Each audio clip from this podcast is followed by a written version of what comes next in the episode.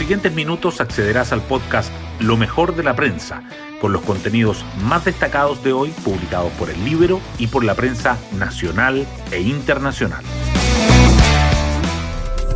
Buenos días, soy Magdalena Olea y hoy jueves primero de julio les contamos que la incertidumbre relacionada con la Convención Constitucional crece a medida que se acerca la fecha de su instalación.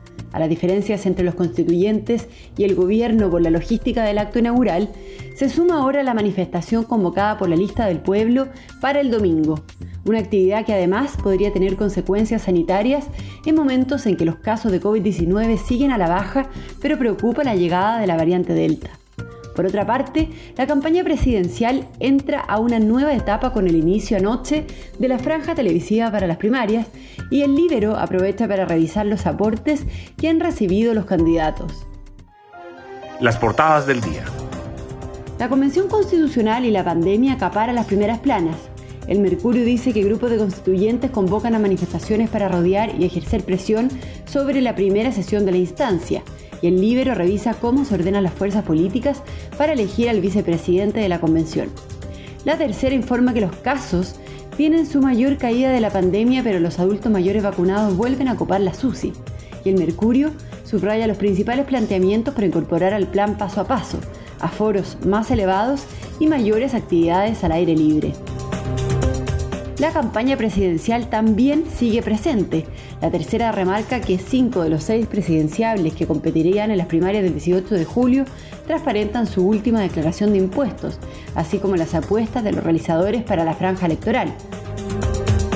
El desempeño de la economía y el empleo igualmente sobresale.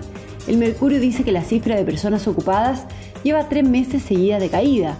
La tercera agrega que la economía chilena pierde 126.000 empleos en los últimos tres trimestres móviles y el diario financiero resume que la economía habría crecido sobre 15% en mayo y el mercado laboral no despega.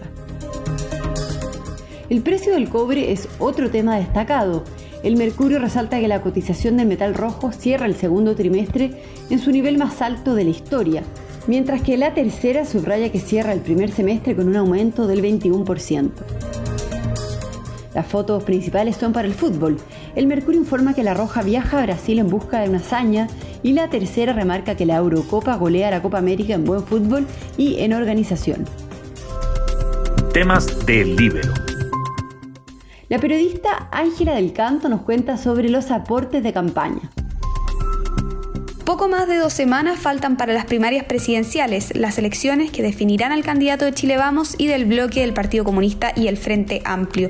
La carrera hacia el sillón presidencial ya partió y hay quienes han puesto todo su esfuerzo en financiar las candidaturas. Pero ¿cuántos aportes ha recibido cada candidato?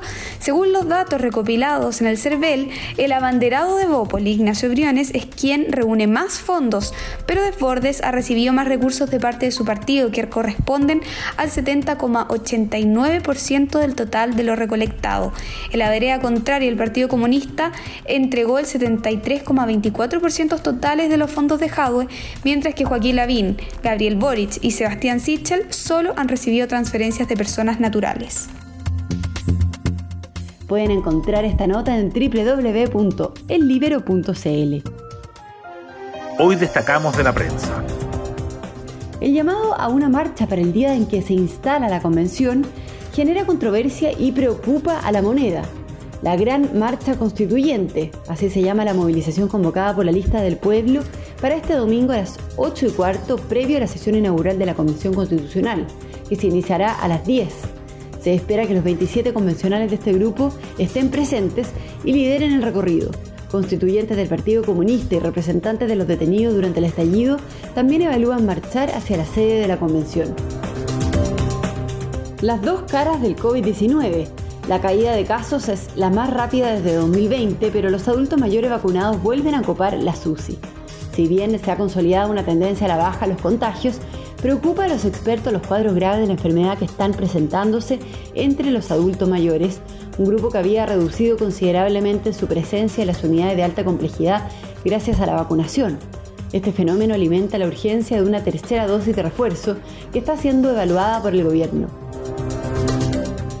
El aumento de los aforos y más actividades al aire libre figuran entre las principales propuestas para el nuevo paso a paso.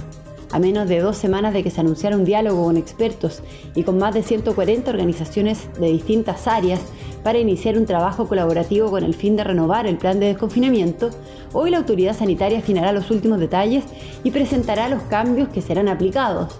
El ministro de Salud, Enrique París, anticipó que se tomará en cuenta la llegada de la variante Delta.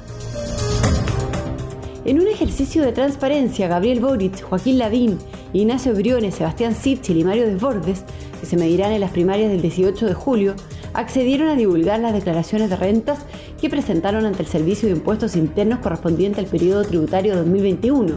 Solo el alcalde de Recoleta y el abanderado del Partido Comunista, Daniel Jadwe, optó por no dar a conocer esa información. Y nos vamos con el postre del día. Cristian Garín avanza a la segunda ronda de Wimbledon. El tenista chileno superó al español Bernabé Zapata en un partido que debía jugarse el lunes, que comenzó el martes y que finalmente se completó ayer. Y la editora de Libero Pía Orellana nos trae los imperdibles para este fin de semana.